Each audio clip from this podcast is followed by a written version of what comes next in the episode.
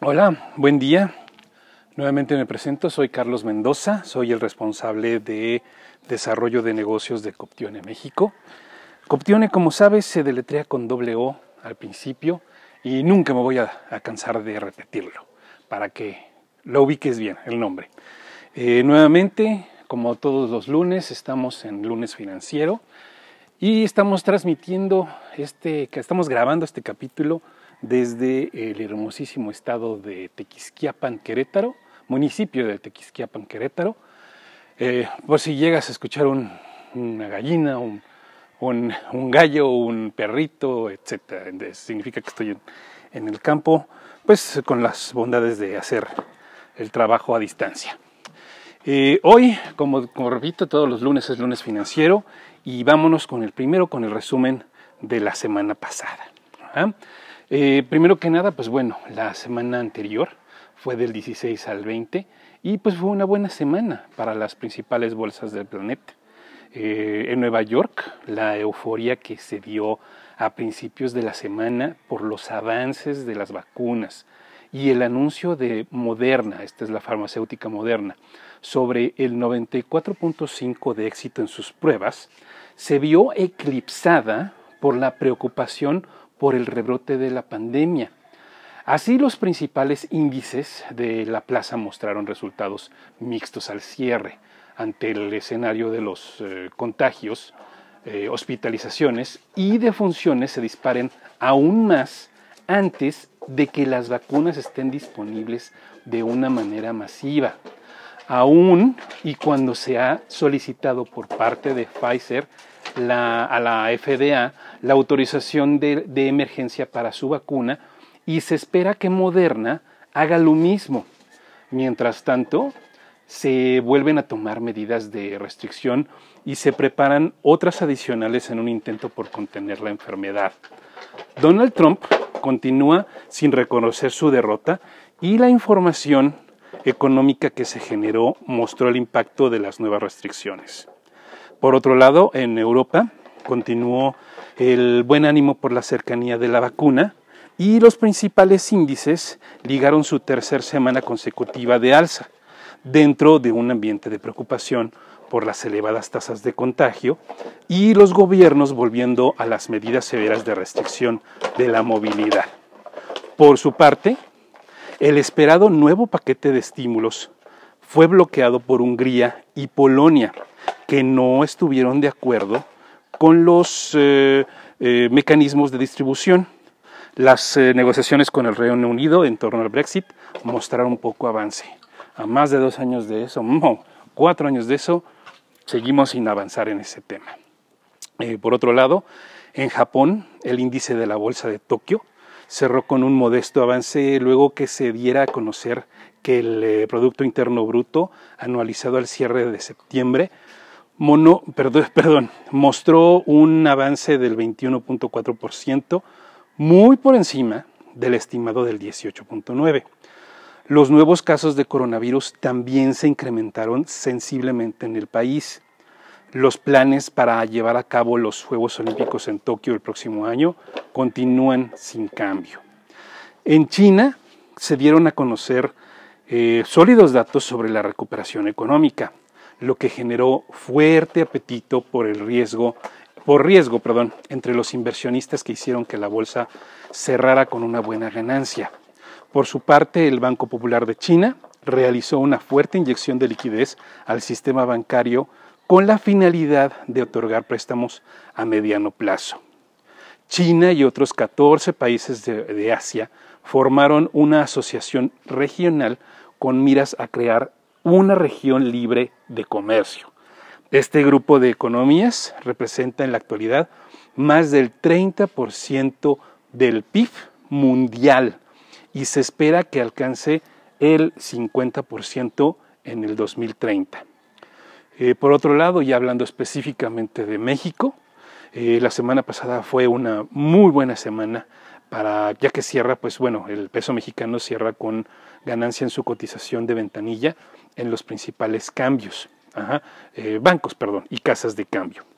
El optimismo por la cercanía de la vacuna contra el coronavirus se contagió al mercado, haciendo perdón, se contagió al mercado cambiario, haciendo ganar terreno a las divisas de economías emergentes. Se espera que la moneda mexicana continúe fortaleciéndose, mientras el tema de las vacunas siga en desarrollo sin contratiempos. Este, como repito, es el, eh, pues el resumen financiero de la semana pasada. Ahora vámonos a las noticias de hoy. Eh, pues tal vez vamos aquí a ser un poquito reiterativos sobre las farmacéuticas y sus avances en las vacunas.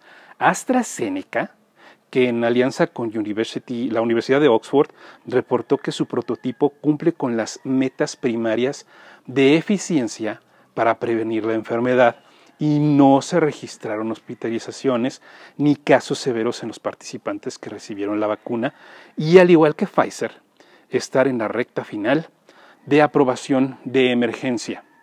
Inclusive apareció en algunos noticieros que la primera aplicación en el sector salud se vislumbra para mediados de diciembre. Sin embargo, el ritmo de contagios se mantiene en niveles preocupantes alrededor del mundo. Eh, esto lo mencionó el del grupo financiero Monex en una nota de análisis. En nuestro país, las autoridades sanitarias dijeron que en cinco estados eh, redujeron sus niveles de contagio del COVID-19, mejorando el, nivel del semáforo epidemiológico. Dos estados en verdes, Campeche y Chiapas. Amarillo están Morelos, Nayarit, Oaxaca, Puebla, Quintana Roo, Tabasco, Tamaulipas, Tlaxcala y Veracruz.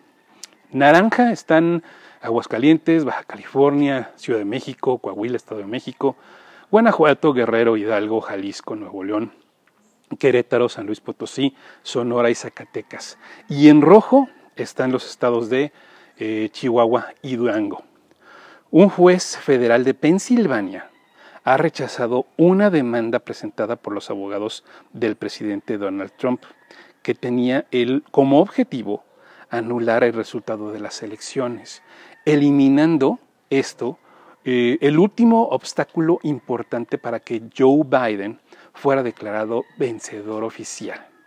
Eh, en otro lado, en otro lado del mundo, sobre, sobre el nivel de rebrotes en Europa, Francia y el Reino Unido, comienzan a relajar las restricciones al, descender sus índices eh, PMI, en otras noticias, el petróleo en vaivenes tras haber subido de manera sensible, tras conocerse un ataque militar de los rebeldes hutíes yemeníes contra el centro de almacenamiento y distribución de petróleo de Arabia Saudita.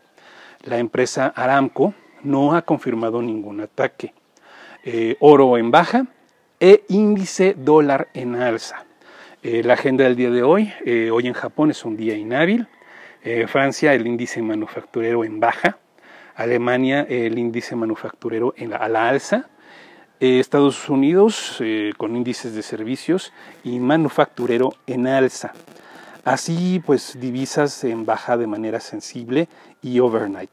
El dólar tocó un mínimo de 19,94 pesos y un máximo de 20,11. En este momento se puede comprar con, en 20 pesos con 10 centavos.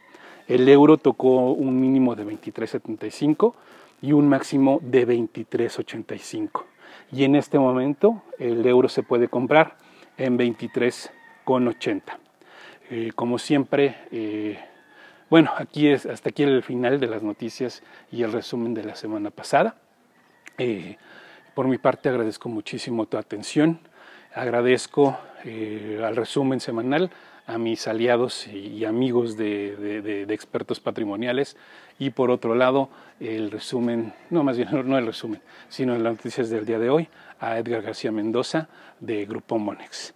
Eh, agradezco tu eh, atención como siempre, repito mi nombre, soy Carlos Mendoza, soy el responsable de de desarrollo de negocios de Coptione México. Como sabes, se letrea con doble O al principio. Y pues mantente saludable. Que tengas excelente día y excelente inicio de semana. Bye bye.